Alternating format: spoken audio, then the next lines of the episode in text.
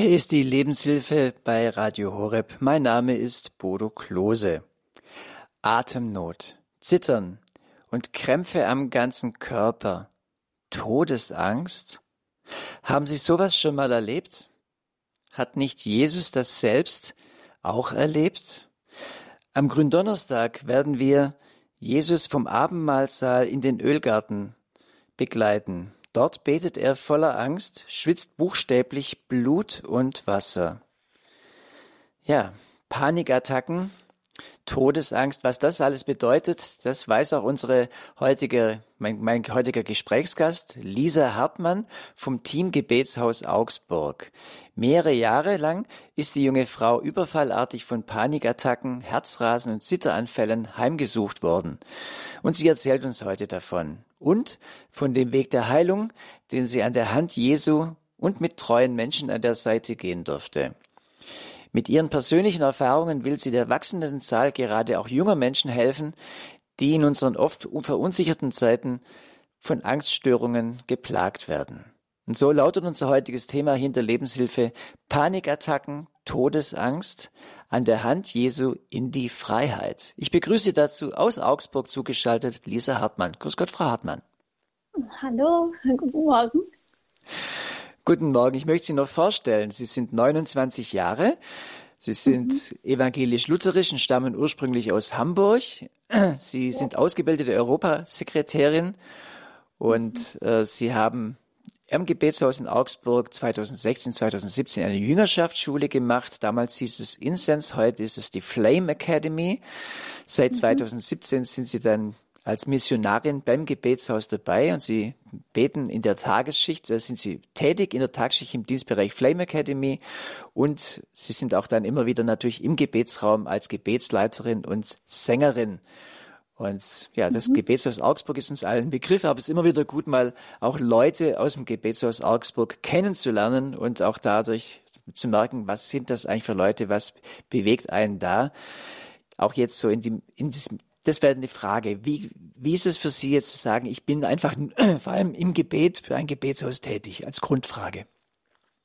Ähm, wie das für mich ist, ähm, das ist für mich äh, einfach eine richtig tolle Aufgabe. Also genau, ich denke, man würde den Job auch nicht machen, wenn man nichts mit Gebet anfangen kann. Für mich ähm, ändert Gebet wirklich alles ähm, und ich merke, dass ähm, Gebet einfach so eine ähm, wunderbare Form ist, wie ich natürlich mit Gott, ähm, also wo das dieser Ort ist, wo ich Gott begegne, aber gleichzeitig im Gebetsraum speziell kommt ja sozusagen die ganze Kirche zusammen oder sehr viele unterschiedliche Denominationen.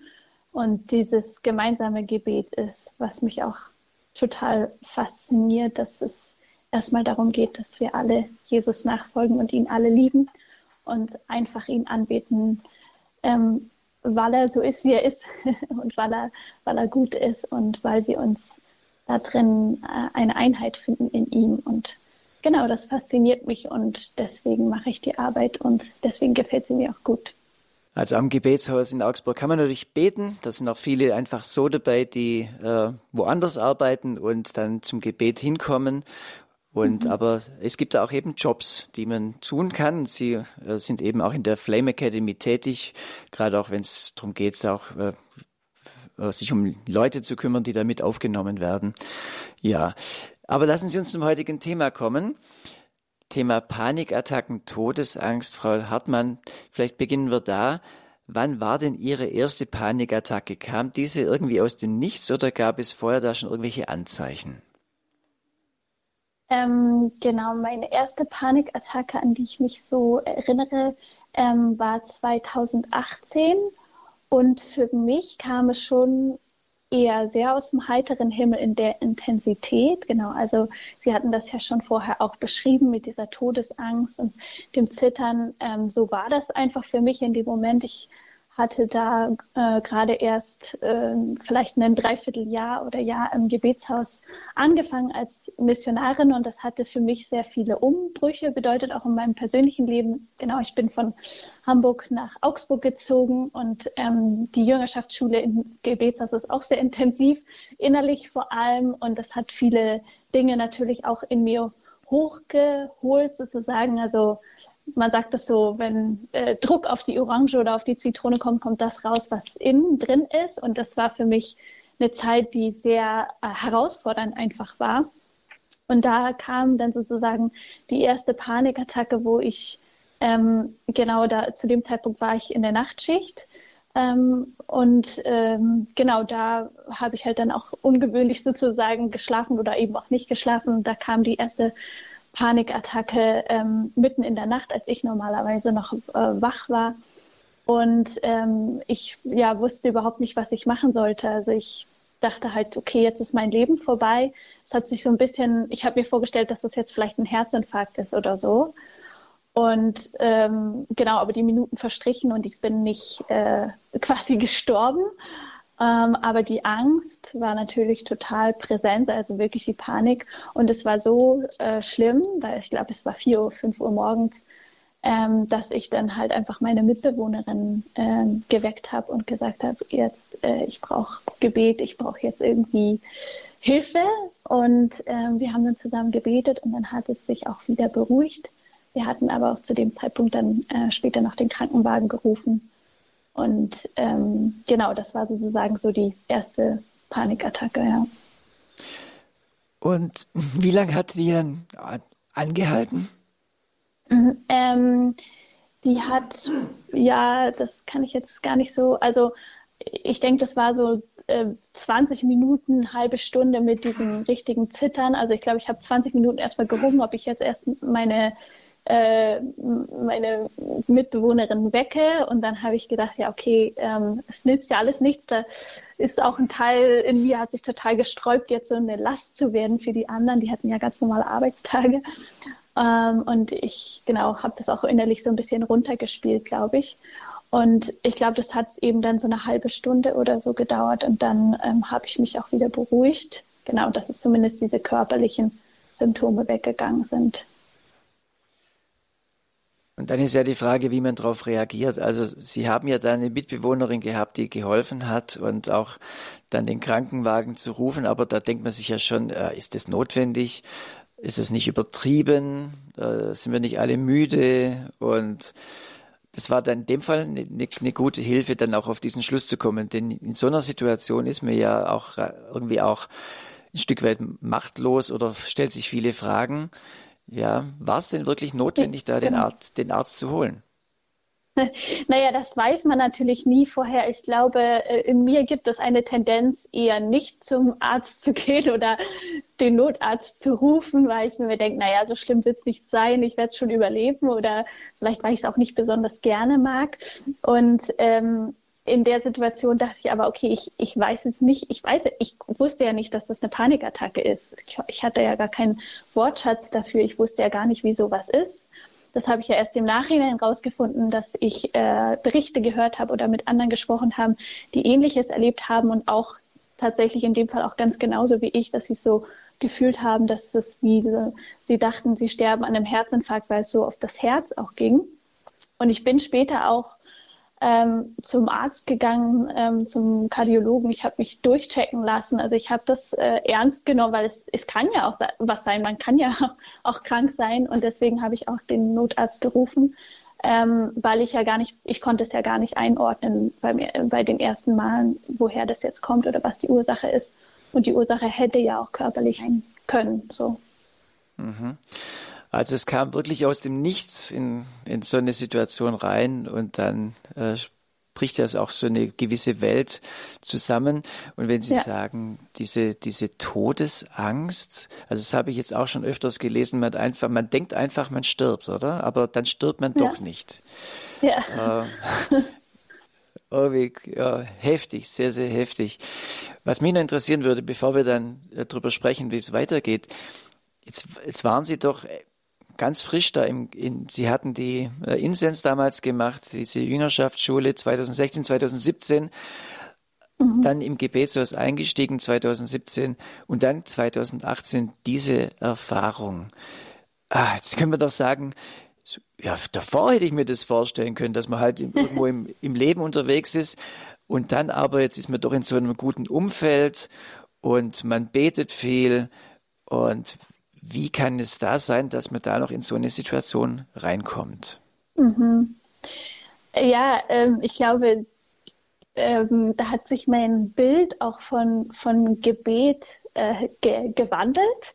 Also, also vielleicht ist da, steckt da so ein bisschen die Denke hinter, naja, wenn ich alles richtig mache, wenn ich bete, wenn ich fromm lebe sozusagen, dann ähm, passiert mir nie was Schlimmes oder dann, ähm, ja, dann bin ich immer beschützt. Und ich glaube, dass meine Erfahrung jetzt zurückblickend ist, dass Gott ein guter Vater ist und damit auch jemand, der ähm, mich erzieht und der mich frei sehen möchte. Und die Panikattacke, wenn ich jetzt auch die ganzen Jahre äh, Revue passieren lasse, da hat Gott ja nicht einfach sozusagen das ähm, nur zugelassen, dass ich Panikattacken habe und dann mich so sitzen lassen, sondern äh, wie das jetzt auch in der Beschreibung so drin ist, äh, es ist ein Weg, den ich mit ihm gehe und es ist einer, wo ich vorankomme und wo ich merke, ich werde freier. Aber dafür musste ich erstmal auch anschauen, was in meinem Inneren äh, da ist, woher die Panikattacken kommen was so der tiefe Grund ist. Und ich glaube, das passiert im Gebet. Man sitzt ein bisschen wie in so einem Schmelztiegel. Um, es kommt Druck auf die äh, wunden Punkte und ähm, das kommt raus, weil Gott einen einfach nicht so lässt, wie man ist, glaube ich, im Gebet, ähm, sondern einfach ähm, ja, nach und nach den, den Schmutz rauskehrt und ähm, die Herrlichkeit und das Schöne hervorbringt. Ja? Und dafür braucht es immer, so wie ne, dieses Bild von dem Diamanten, dafür braucht es immer Druck, ähm, um die Schönheit hervorzubringen. Und das ist auch inzwischen mein Verständnis von Gebet. Ja. Ja, und auch Verständnis von Christsein. Also Christsein ist nicht dann, wenn man sich bekehrt oder taufen lässt, dass dann alles easy geht, sondern nee. dass da vielleicht ja. erst tatsächlich ein Weg beginnt, ein Weg der Heilung oder der Reifung. Ja ein ja. Weg, wo man durch äh, verschiedenste Sachen durchgehen muss, ja. Ja, Sie haben gesagt, Gott hat es zugelassen, so hab, haben Sie es gerade wörtlich gesagt. Ja, er könnte es ja auch irgendwie lassen, aber er hat es zugelassen, um, was würden Sie sagen, was, was will er damit erreichen, wenn er so etwas zulässt? Weil das ist ja, ich kann ja sagen, okay, äh, dass man mal Kummer hat, ja, aber dass man dann in so eine extreme Situation kommt. Ähm, ja, ich glaube, ähm, Jesus ist ja extra gekommen, dass wir Freiheit haben, dass wir heil werden. Ähm, er ist extra, Gott ist extra Mensch geworden, Gott ist extra gestorben für uns und auferstanden ich glaube, dass, ähm, dass, dass da ist es sozusagen auch wert, dass wir auch äh, ein Stück weit den, den Weg des Leidens gehen, aber genau wie Jesus auch mit ihm auferstehen. Und ähm, das braucht halt aber auch, ähm, also wirklich um frei zu werden, äh, stirbt man, glaube ich, auch ein Stück weit, äh, oder zumindest das, ein Teil von einem, einem Tod, ja, auf jeden Fall. Und das, was uns unfrei macht. Ich glaube, Gott ähm, hasst Unfreiheit. Er hasst es, wenn wir gefangen und gebunden sind. Und er, er macht uns frei. Und das tut auch manchmal weh und bedeutet auch Dinge loszulassen. Ähm, und ähm, das ist aber ein guter Weg. Und ich glaube, was mich immer motiviert hat, war das Gefühl, es geht weiter. Ich mache noch einen Schritt und noch einen Schritt. Ähm, und das war ja, das war irgendwie das Gute daran. Aber ich, genau, ich glaube, dieses rosige Bild von ich bin bekehrt und dann immer glücklich, das ist einfach nicht, glaube ich, nicht, was Jesus verkündet, ja sagt Lisa Hartmann vom Gebetshaus Augsburg. Mit ihr sprechen wir heute über Panikattacken und auch über Todesangst und wie man an der Hand Jesu da auch wieder herausfinden kann, auch mit Hilfe von Freunden. Darüber wird sie gleich noch mehr erzählen. Wir hören jetzt ein bisschen Musik und lassen das, was wir gerade jetzt bisher besprochen haben, noch ein bisschen nachklingen.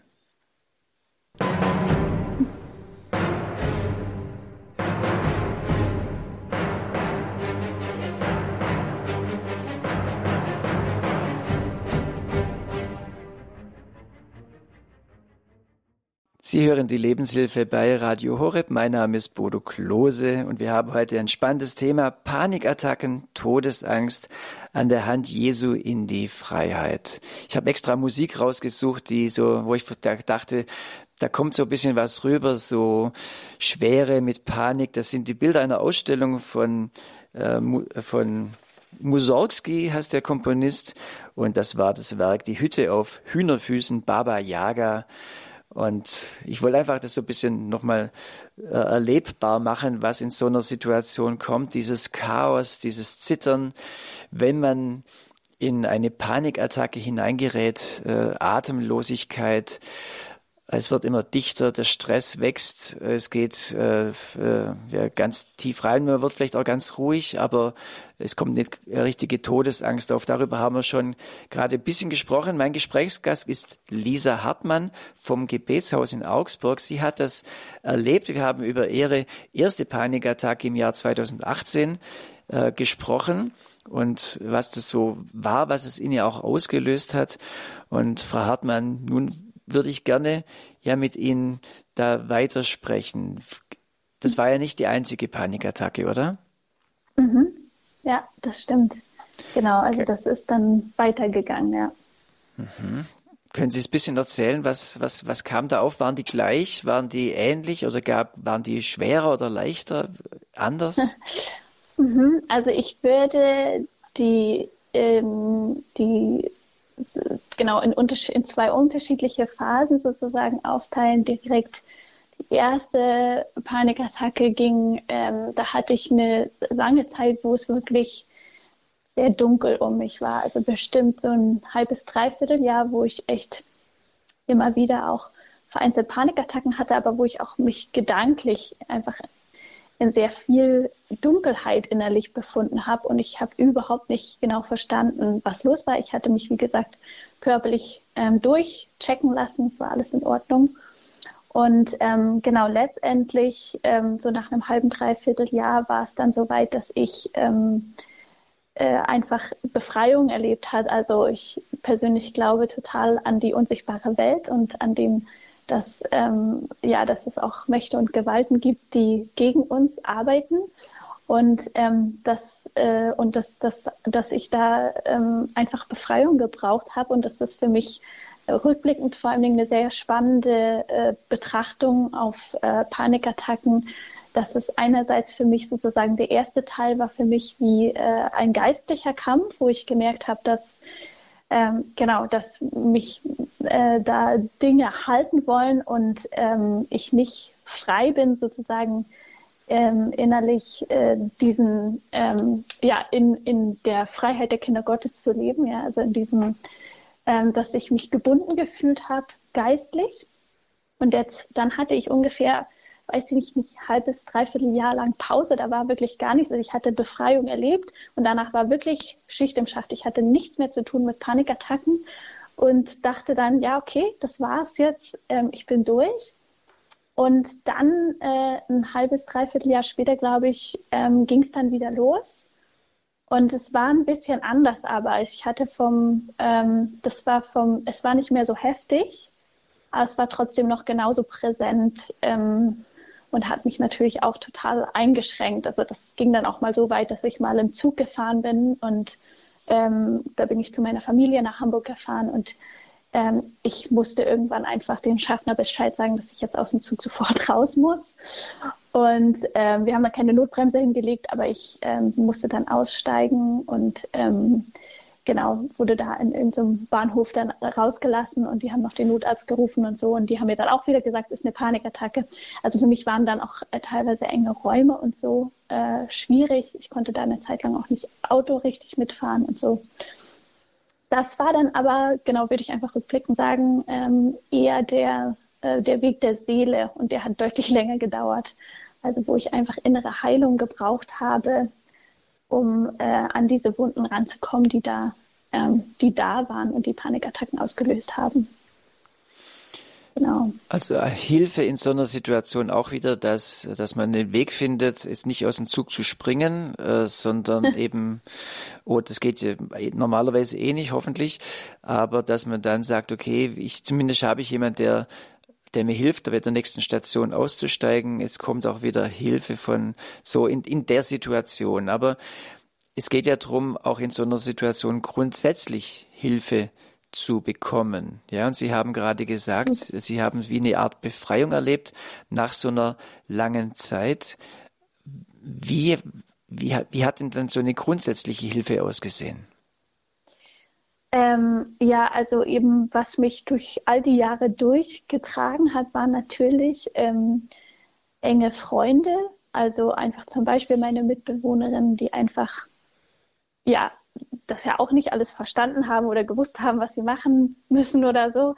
Ähm, aber die einfach für mich da waren. Ich glaube, das ist einfach, ja, so ein unschätzbarer Wert. Auch meine Familie, die mich so gut sie es konnte ähm, unterstützen konnten aus der Ferne. Wirklich viele, viele Freunde und Kollegen auch, die mit mir, ähm, ja genau, wir sind ja an Schichten aufgeteilt und meine, meine Tagschicht ist da auch immer äh, mit mir gegangen in diesen, diesen schwierigen Zeiten, haben viel für mich gebetet und ähm, genau und haben mir da einfach auch viel Sicherheit gegeben. Ich habe aber auch ähm, viel seelsorgerliche und therapeutische Hilfe in Anspruch genommen. Also das war auch definitiv was, wo ähm, ich ganz viel Hilfe und Heilung erfahren habe. Also beides, seelsorgerliche und therapeutische. Also ja. eine, in der, im psychotherapeutischen Bereich oder in welchem Fachbereich waren Sie da in, in die Begleitung? Ähm, mir hat äh, jetzt, ich war jetzt in der Gesangstherapie, ähm, weil ich mhm. sehr gerne singe. Und ähm, für mich ist das, also ich rede auch gerne, ich verarbeite auch sehr gut übers Reden. Aber die Dinge, die ich da gebraucht habe oder wozu ich Zugang brauchte, waren ähm, was, was noch tiefer liegt als der Verstand.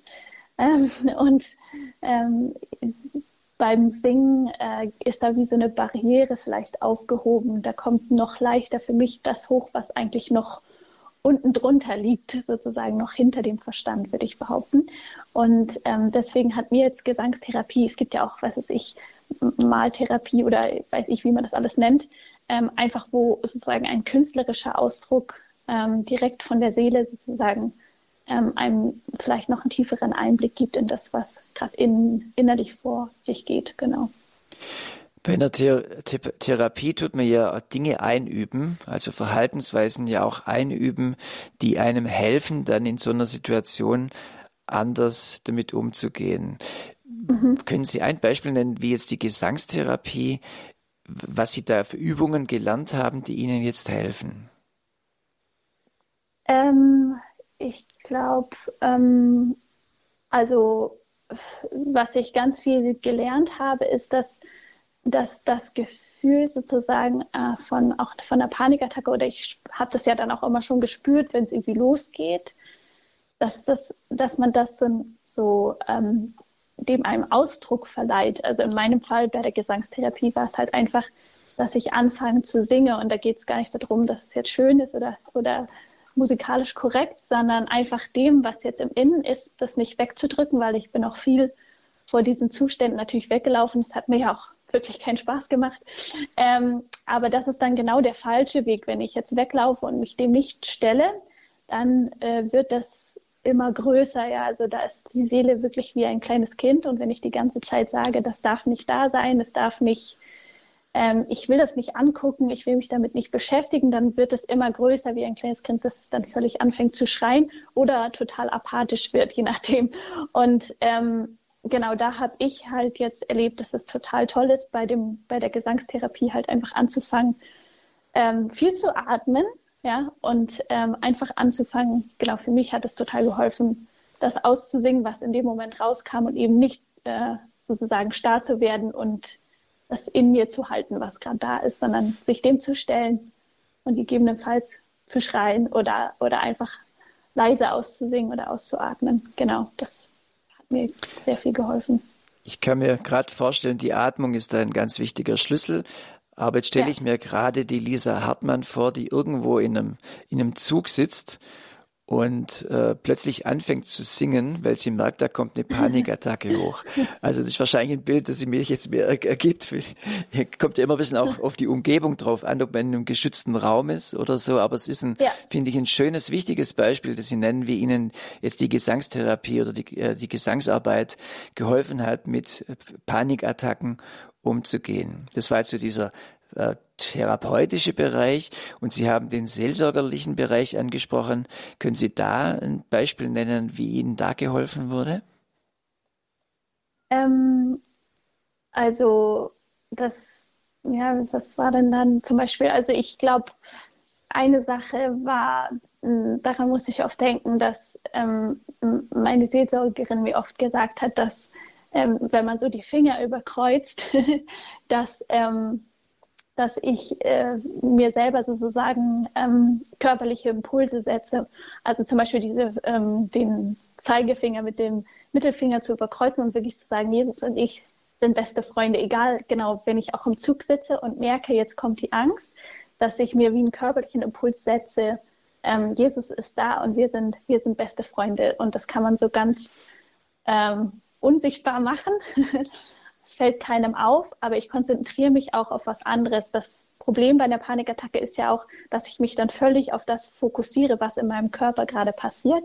Und da habe ich gelernt zum Beispiel, dass es einfach gut ist, den Fokus auf was anderes, also auf einen anderen Körperteil zu setzen. Ich habe dann auch versucht, zum Beispiel speziell meine Zähne oder sowas wahrzunehmen, was gar nichts mit zum Beispiel dem Herzen oder der Atmung so sehr zu tun hat, um einfach mich auch ein bisschen auf eine gute Art und Weise abzulenken und zu merken, ähm, dass es jetzt einfach etwas, was hochkommen möchte. Ich habe vielleicht aber im Zug zum Beispiel jetzt gerade nicht die Zeit, mich intensiv damit auseinanderzusetzen. Also muss ich das auf einen anderen Zeitpunkt vielleicht auch verschieben. Und da hat es mir schon geholfen, einfach den Fokus auf was anderes zu legen, ähm, um mhm. dann später mich darum zu kümmern. Würden Sie heute, würden Sie sagen, dass Sie heute frei sind von Panikattacken und Todesangst? Würde ich sagen, ja. Wow. Ja, also ähm, es ist natürlich so, dass ich glaube, dass wenn ähm, das ist, also inzwischen sehe ich auch Panikattacken ganz anders. Früher habe ich die immer als meinen Gegner, als meinen Feind, als etwas, was ich weghaben muss, angeguckt. Wenn ich heute eine Panikattacke bekommen würde, ja, so wie ich sie in den letzten Jahren vielleicht hatte, dann würde ich mir sehr dringend überlegen, ob irgendwas in meinem Leben massiv nicht stimmt, weil ähm, es immer ein Warnschuss ist, auch für mich. Ähm, es gibt ja auch so kleine Vorstufen von Panikattacken für mich oder von diesen, diesen Angstzuständen. Und dann muss ich mir ernsthaft überlegen, ob ich gerade mein Leben gut lebe. Damit hat es auch viel zu tun. Und für mich ist es also eigentlich, äh, bin ich rückblickend echt auch dankbar für, für diese Panikattacken, weil sie mir vieles auch gespiegelt haben, wo ich ein, einfach nicht gut gelebt habe, wo ich nicht auf mich selber geachtet habe und meine eigenen Bedürfnisse und das, was ich eigentlich brauche, oft sehr stark in den Hintergrund gestellt habe. Und ähm, deswegen, wenn ich eine heute bekommen würde, dann wüsste ich, okay, jetzt muss ich echt was ändern. Und dementsprechend, aber so grundsätzlich, ich habe vieles geändert seitdem. Ich habe mich viel mit Dingen auseinandergesetzt, würde ich sagen. So grundsätzlich bin ich frei. Und selbst wenn eine käme, dann wüsste ich auch, was ich zu tun habe. Und unser Thema heißt ja, wir haben die Sendung so genannt, Panikattacken, Todesangst an der Hand Jesu in die Freiheit. Und ich habe jetzt rausgehört, es, es ist dann nicht, dass man sagt, okay, ich bin im Gebetshaus, ich habe Panikattacken, jetzt bete ich und dann gehen die einfach weg, sondern da ist ein, ein Weg, äh, den man durchgeht, äh, diese, diese vielen Monate, die sie auch äh, bestimmte Zeit hatten, wo sie, wo sie auch wirklich schwer war, ja, mhm. ähm, wo sie therapeutische, seelsorgerliche Hilfe bekommen haben. Sie haben Freunde angesprochen, sie haben ihre äh, Wohngemeinschaft angesprochen. All das ist ja ein Teil dessen, dass man an der Hand Jesu in die Freiheit kommt. Mhm, absolut, ja. Ja, genau. Darüber, darüber reden wir gerne noch mehr und zwar auch gerne mit Ihnen zu Hause oder wo immer Sie uns gerade zuhören. Ja, was, was sind Ihre Erfahrungen in dem, was hat Ihnen geholfen, wenn so, gerade so eine Attacke, so eine Panikattacke, ja, die vielleicht sogar mit Todesängsten verbunden ist, wenn sowas hochkommt. Kennen Sie das und was hat Ihnen geholfen oder was hilft Ihnen, damit umzugehen. Lisa Hartmann hat schon ein bisschen was erzählt, was ihr hilft und sie wird sicher auch noch äh, andere Beispiele erzählen, je nachdem, wie jetzt die, auch die Anrufe reinkommen. Aber Sie können gerne diese Sendung bereichern, auch mit dem, wie, was Ihnen geholfen hat, mit Panikattacken umzugehen oder was Ihnen auch heute noch hilft. Die Telefonnummer für diese Sendung ist die 089 517 008 008. Ich sage die Nummer gerade nochmal. 089 517 008 008.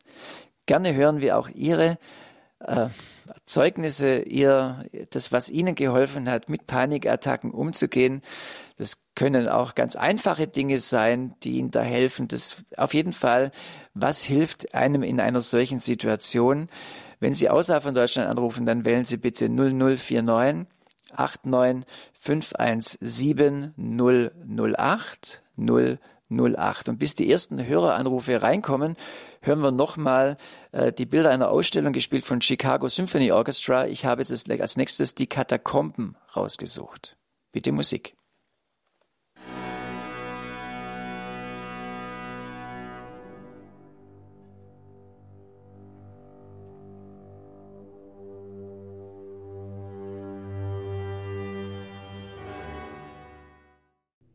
Sie hören die Lebenshilfe bei Radio Horeb. Mein Name ist Bodo Klose.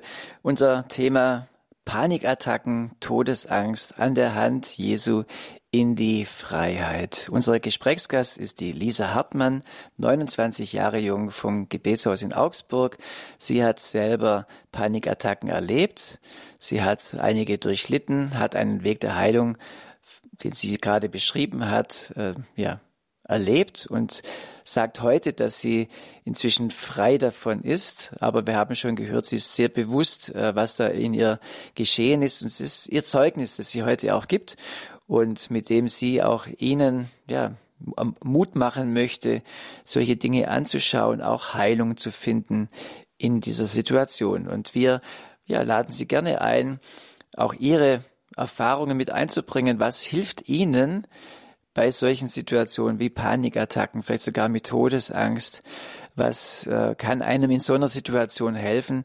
Lisa Hartmann hat schon ein paar wertvolle Anregungen gegeben und wir haben eine erste Hörerin, die ich jetzt mal äh, zuschalte. Grüß Gott. Sie müssen Ihren Namen nicht nennen. Sie können das natürlich machen, aber wenn Sie einfach so anrufen möchten, ist ja. das auch okay. Grüß ja, Gott. Ja, Hallo. Tag. Ja, ich habe einfach auch mal, ich habe auch so Panikattacken und Angstzustände und fühle mich auch manchmal ganz schlecht. Und dann habe ich geträumt, dass, ähm, also ich habe mich als Seele gesehen, ich habe mich gesehen und wie mich dann dunkle Mächte angegriffen haben. Also das waren dann äh, äh dunkle Kräfte, also schwarze Schwingungen irgendwie. Und dann habe ich mit meinen Händen ein Kreuz über meinen Kopf gemacht und das hat mir dann geholfen. Ja. Also das sind keine, das sind keine, das geht, also ich hatte so die Erfahrung, dass nicht mit mir was stimmt, sondern dass das wirklich äh, von außerhalb, wie jetzt die Frau Hartmann gesagt hat, dass das irgendwie äh, andere Kräfte sind. Ja. Herzlichen Dank für Ihren Anruf. Mhm. Vielen Dank für Ihr Zeugnis. Und Frau Hartmann, Sie haben vorhin von einer unsichtbaren Welt äh, gesprochen. Die Hörerin hat jetzt gerade von dunklen Mächten gesprochen, dunkle Schwingungen. Mhm. Ja, genau. Also ich denke, dass es wichtig ist, einfach da darüber zu sprechen. Zum Beispiel Paulus äh, schreibt ja auch zu an Timotheus, dass wir nicht oder dass wir, wir nicht einen Geist der Furchtsamkeit oder der Furcht bekommen haben, sondern einen Geist der Liebe, der Kraft und der Besonnenheit. Und ich, ich merke, dass ähm, das bedeutet aber auch, dass es den Geist der Furcht gibt. ähm, genau, und dass, dass der auf jeden Fall ähm, ähm, schon wirkt auch und, und Menschen einschüchtern möchte. Und ähm, ich glaube, dass das wichtig ist für jeden, den es betrifft, äh, zu überprüfen, ähm, unter wessen Herrschaft man steht. Und ja, zum Beispiel das Kreuz über einem zu erheben und zu sagen, ich bin von diesem Geist frei und davon nicht bestimmt, sich dem wirklich loszusagen. Ich glaube, dass da Kraft drin liegt. Das ist nicht, die, nicht das Einzige, aber sicherlich ein ganz großer Bestandteil vielleicht ähm, in diesem Weg der Heilung, ja. Unser Thema in der Lebenshilfe bei Radio Horeb ist Panikattacken, Todesangst an der Hand Jesu in die Freiheit. Und ich begrüße Herrn Wegemann. Grüß Gott. Ja, grüß Gott, hier ist Ulrich Wegemann. Ich bin fast 66 Jahre und äh, römisch-katholisch, höre auch Ihr Radiosender täglich. Und ich habe erlebt, dass ich äh, 2002 bis 2004 zwar keine Panikattacken hatte, aber im Rahmen einer manisch-depressiven Erkrankung zwei Jahre lang ständig Angst hatte. Also keine Panik, sondern, sondern ich bin zum Beispiel um drei Uhr in der Nacht aufgewacht und dann kam diese Angst zwei Jahre lang täglich und ich konnte gar nicht nichts genaueres sagen. Meinen, ich war auch in der äh, stationären äh, Behandlung auch. Äh, ich konnte nur sagen, ich habe Angst vor dem Leben. Und das war unheimlich, äh, das war unheimlich. Hm. Und, und, Herr Wegemann, Sie haben gesagt 2002, 2004, das ist ja schon eine, eine ganze Weile her. Was, was ja. hat Ihnen geholfen, dann damit ja. umzugehen? Ja, also äh, ich habe damals nicht mehr gebetet und bin auch nicht in den Gottesdienst gegangen und bin erst jetzt wieder vor zwei Jahren im, in, einem, in einem, da war ich ganz normal krank, in einem normalen Krankenhaus wieder in die äh, Klinikkapelle gegangen und habe wieder zu beten angefangen und nehme auch jetzt am Gottesdienst immer teil.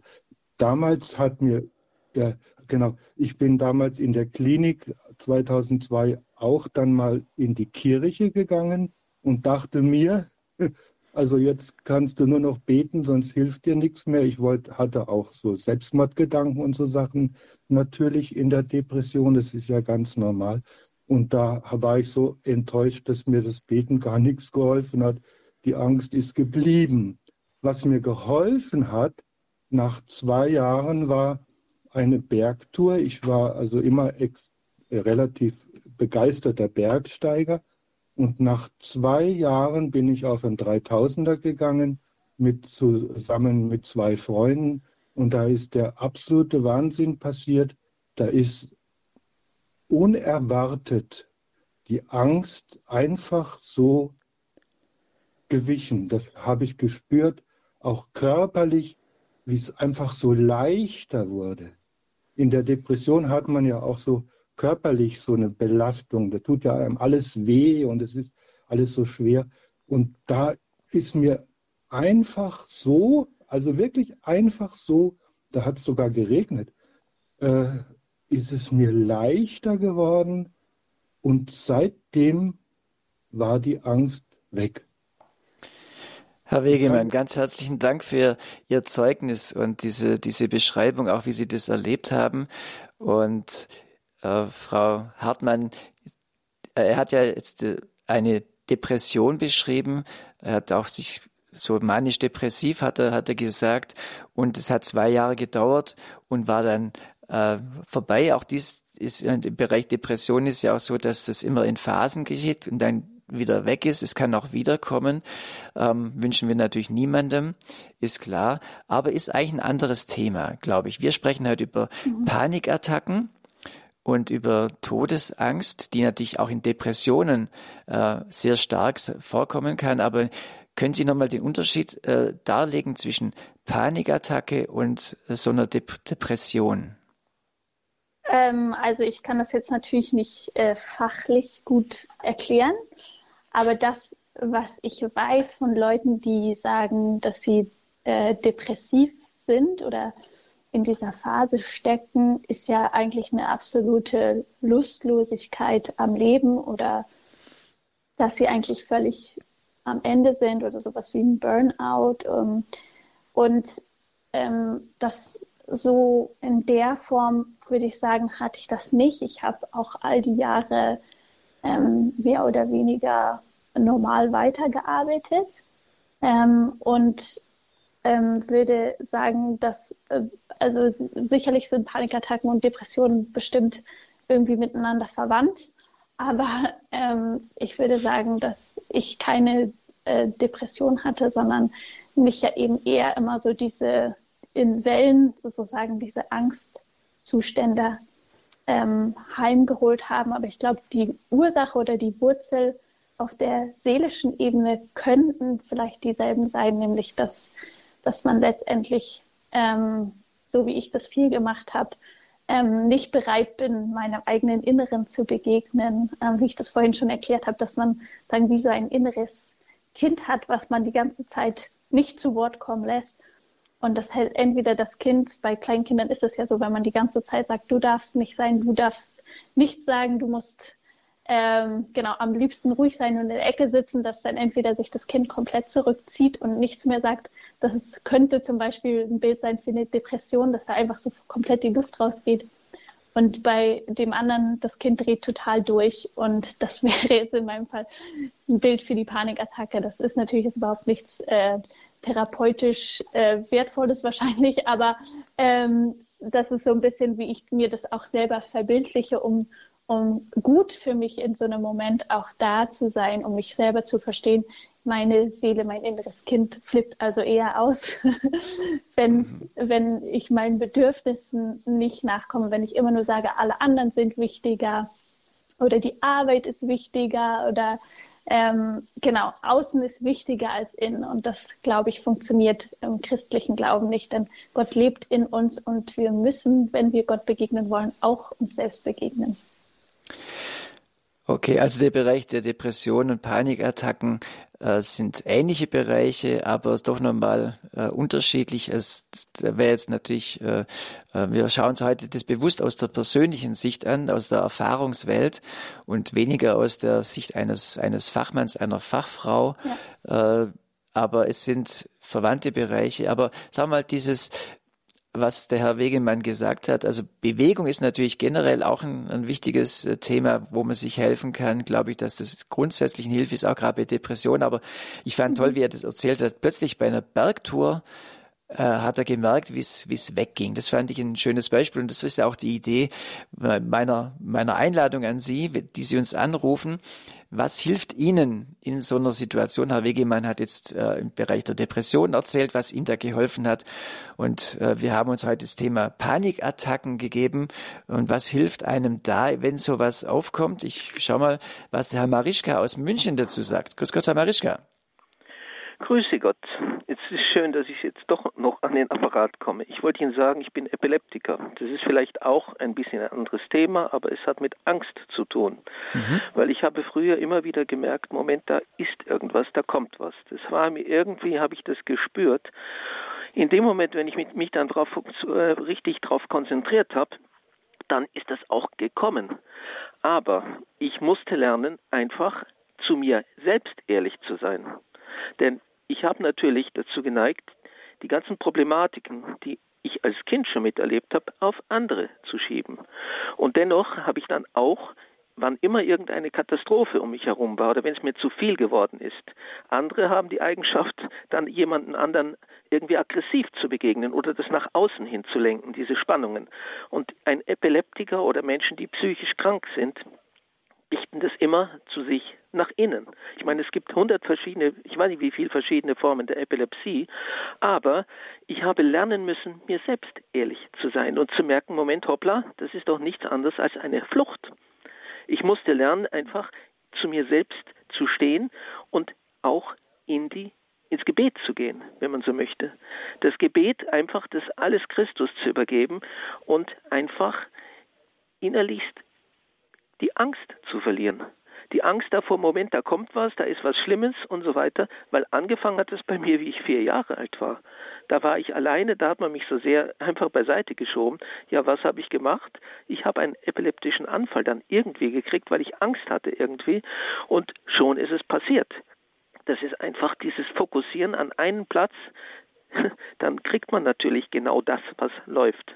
Wichtig ist dann in diesem Moment die Konzentration wo ganz anders hinzulenken und vor allen Dingen Gottesbewusstsein zu haben, Vertrauen zu haben an Jesus Christus. Vertrauen, dass das Leben an sich selbst, Jesus sagt ja, ich bin der Weg, die Wahrheit und das Leben. Und Vertrauen an das Leben zu haben, wirklich, dass es gut weitergeht und dass ich doch keine Angst haben muss, dass mir schlecht wird oder dass ich mich jetzt irgendwie verhalten muss, damit andere Menschen nicht mit mir zurechtkommen. Das habe ich ablegen mhm. dürfen und ablegen müssen. Und mittlerweile bin ich von der Epilepsie weg. Was hat mir geholfen? Das Gebet. Das kann ich nur immer wieder sagen. Mhm. Vielen ja. Dank, großartig. Danke für Ihr Zeugnis. Das Gebet hat ihm geholfen und die Ehrlichkeit äh, zu sich selbst. Das habe ich äh, mir auch jetzt mitgenommen, Frau Hartmann. Äh, also da, das sind ja Dinge, die Sie auch schon ein bisschen beschrieben haben. Er hat auch davon gesprochen, dass man dann den, den Blick auf was etwas anderes richtet, eben quasi eben nicht dieser äh, Situation in seinem Fall der Epilepsie oder in Ihrem Fall der, der Panikattacke, darauf sich jetzt zu konzentrieren, sich reinzusteigern, sondern äh, den Fokus woanders hinzulegen. Ja, das fand mhm. ich gut und dass dann Gebet etwas ist, was ein Ort der Ehrlichkeit ist. Mhm. Ja. Ja, absolut. Also man, viele stellen sich ja vielleicht Gebet vor als etwas, wo ich halt für Leute bete, wo ich äh, für Leute einstehe und ja, so Dank und Lobpreis mache. Aber wie kann Gebet eine Zeit der persönlichen Ehrlichkeit sein? Wie kann sowas aussehen? Können Sie das vielleicht kurz ein bisschen schildern? Ähm, genau, ich finde da total interessant, dass ähm, ja Jesus, äh, was wir ja dann auch feiern, Gründonnerstag, ähm, zu seinen Jüngern ja sagt im Garten Gethsemane, also da steht, da ergriff ihn Angst und Traurigkeit und er sagte zu ihnen, meine Seele ist zu Tode betrübt, bleibt hier und wacht mit mir. Und ich, mich hat das sehr getroffen dann eben im Zug von dieser Erfahrung, dass Jesus ganz klar sagt, wie es ihm geht. Ähm, meine Seele ist zu Tode betrübt und ähm, das, das finde ich ähm, dass er das auch seinen Freunden gegenüber so ehrlich gesagt hat und auch im Gebet dann so mit Gott gerungen hat. Das ist ja ein ganz tiefgehendes Gebet, was er danach spricht, das, wo er sagt, am liebsten würde er jetzt diesen Weg nicht gehen, aber sich dann doch dem Willen Gottes unterordnet. Und ich finde diesen Schritt zu sagen, ähm, also genau, ähm, im Gebet wirklich das Gott, ich nenne es manchmal so vor die Füße zu knallen, was gerade nicht passt, ja, oder was mir Angst macht oder dass ich natürlich auch damit ringe und es blöd finde zu leiden. Ähm, mich hat es auch immer genervt, dass ich halt irgendwie mitten in meinen Zwanzigern war und irgendwie mich mit solchen Sachen rum, rumschlagen musste. Ähm, und dachte so, eigentlich ist das doch die Zeit, wo man jung und frisch ist und so andere Themen hat. Mm, und das einfach auch diesen ganzen Frust und die Bitterkeit bei Gott abzugeben, weil ich glaube, gerade Bitterkeit im Leid, das können wahrscheinlich alle bestätigen, die schon mal durch Leid gegangen sind, ist wirklich tödlich. Und ich glaube, das Beste eben, was man machen kann, ist es einfach Gott vor die Füße zu werfen und wirklich zu sagen, ähm, ja, ehrlich zu sagen, wie es einem geht ähm, damit und keine Masken aufzusetzen. Und ähm, ja, ich glaube, in dem Leid begegnet man Gott so, wie man ihn nie begegnet sonst, wenn es einem gut geht, ehrlich gesagt.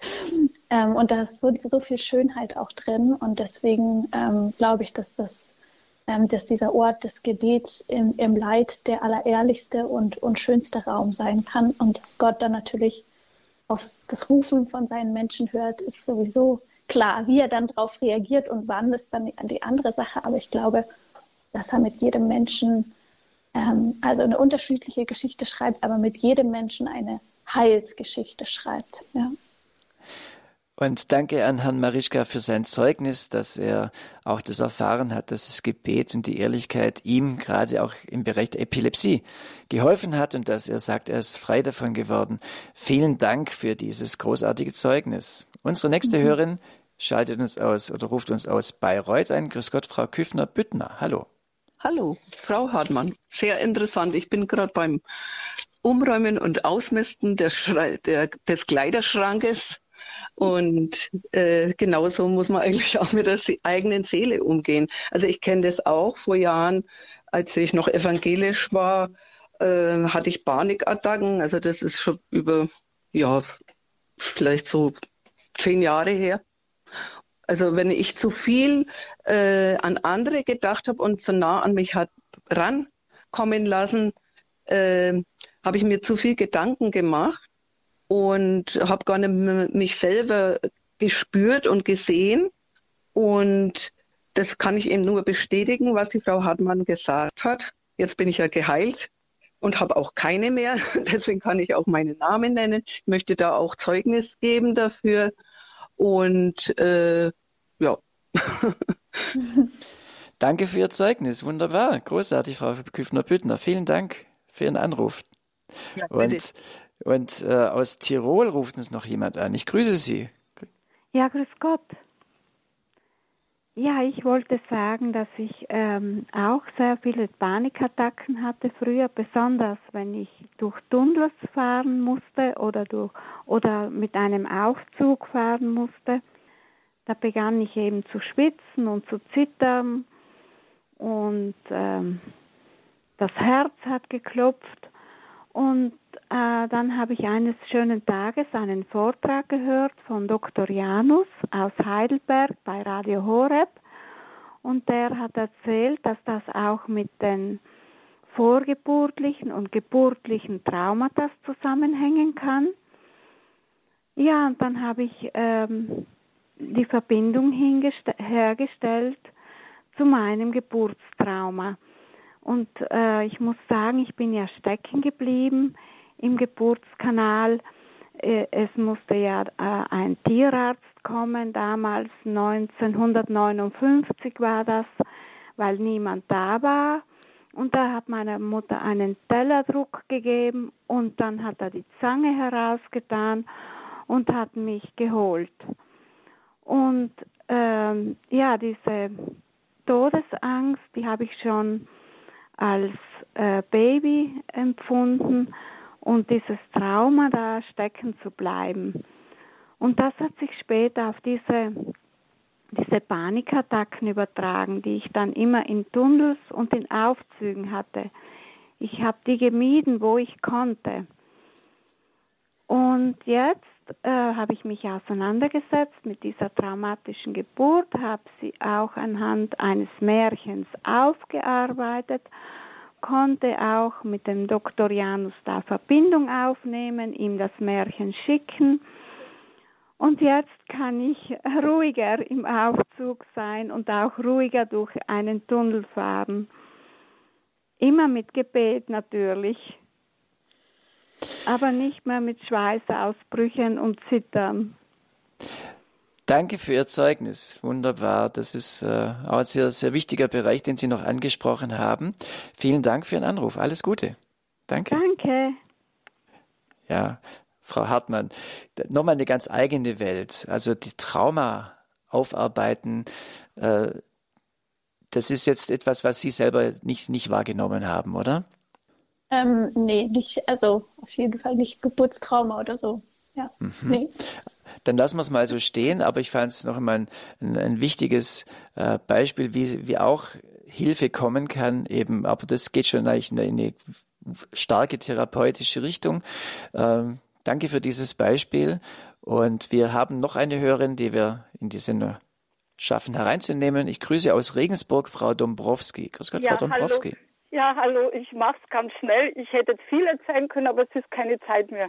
Also ich habe in meiner Kindheit viel schlimme Sachen erlebt, in meiner Jugendzeit mit sexuellem Missbrauch und so weiter. Also das, das hat alles damit zu tun und ich bin Lehrerin und habe also vor 13 Jahren ein Mobbingjahr erleben müssen. Vom ersten bis zum letzten Schultag bin ich gemobbt worden äh, und das, das Entscheidende ist, dass das alles zu 100 Prozent zu Unrecht war. Das ist bei mir das Problem, auch in der Kindheit und ich konnte mir nicht zur Wehr setzen. Ich habe es versucht, aber ich konnte nicht und äh, ähm, bei mir, ich bin dann in eine Klinik gekommen, in die Roseneck-Klinik in Prien am Chiemsee. Da war, da ist der Chef, der Bruder von unserem Bischof Oderholzer. Und äh, das hat mir sehr gut geholfen. Ähm, und zwar bei mir ist entscheidend dieses posttraumatische Belastungssyndrom mit Panikattacken und Angststörungen, das bleibt mir. Das habe ich immer noch. Also das bricht auch ab und zu noch aus aber ich habe in der Klinik gelernt, äh, damit umzugehen und äh, ähm, äh, ja, das zu bewältigen. Ich habe ich, äh, ich, ich habe das dann bin wieder in der Schule, unterrichte wieder und ähm, habe äh, dann letzt, vor zwei Jahren aus persönlichen Gründen einen Rückfall gehabt und es war ganz schlimm, aber ich konnte es mit Hilfe von einem, von einem Psychotherapeuten äh, viel schneller wieder in den Griff bekommen, bin wieder in der Schule und äh, mir hilft ganz viel der Glaube einfach, die, so, ich versuche jeden Tag, wenn es geht, in die Heilige Messe zu gehen und ich nehme aber auch psychologische Hilfe wahr. Ich habe einmal in der Woche Therapie und ähm, ähm, äh, und ich und ich muss sagen, ich habe zurzeit einen, einen Terror mit meiner Nachbarin. Wir haben schon drei Gerichtsverhandlungen. Also normalerweise wäre dieses posttraumatische Belastungssyndrom schon längst wieder ausgebrochen, aber mit Gottes Hilfe, mit Gebet und vor allen Dingen mit der Unterstützung von Freunden jetzt, die an mich glauben, die mir das abnehmen, die mir glauben. Das ist ganz entscheidend, dass ich, dass ich praktisch, dass die mir glauben, dass mir Unrecht geschieht. Das ist bei mir so wichtig. Und so mit, Hilfe, mit Gottes Hilfe, mit der Heiligen Messe und mit unserer Gebetsgruppe schaffe ich das. Und also das posttraumatische Belastungssyndrom bleibt mir. Das kann man kann man nur ähm, beim, beim äh, also beim Spezialisten losbekommen, aber das ist sehr schwierig wegzubekommen. Also ich habe auch immer wieder Panikattacken, ein bisschen so kleine und Angststörungen. Die Angst begleitet mich mein ganzes Leben, aber ich habe ich habe gelernt, äh, äh, Jesus, ich vertraue auf dich. Das sage jetzt nicht so, das tue ich wirklich. Mhm. Und irgendwie habe ich es jetzt geschafft, selbst mit diesem wahnsinnigen Terror, mit mit meiner Nachbarin, mit, mit Polizeieinsätzen, mit, mit Gerichtsverfahren, mit Anwalt. Ich, bis jetzt ist das posttraumatische Belastungssyndrom nicht ausgebrochen. Und ich glaube, Frau Dombrowski, vielen Dank. Schaffe ich's. Diesmal schaffe ja. ich Ganz herzlichen Dank, dass Sie ja. auch Zeugnis gegeben ja. haben von dem, wie Gott Sie da führt. Vielen Dank. Alles Gute ja. nach Regensburg. Und ich äh, gebe das nochmal gern an die Frau Hartmann weiter. Also ein Ding ist ja, wir haben Depressionen, auch äh, Epilepsien angesprochen. Das Ding ist ja immer, auch bei Panikattacken, man weiß eigentlich, und das kann eine große Hilfe sein, dass die dann auch wieder vorbeigehen. Nur wenn man drinsteckt, äh, hilft einem das wahrscheinlich in dem Moment, ist es einfach so schwierig, aber oder wenn man gelernt hat, dass es eigentlich immer wieder vorbeigeht, hilft einem das dann auch in so einer Situation?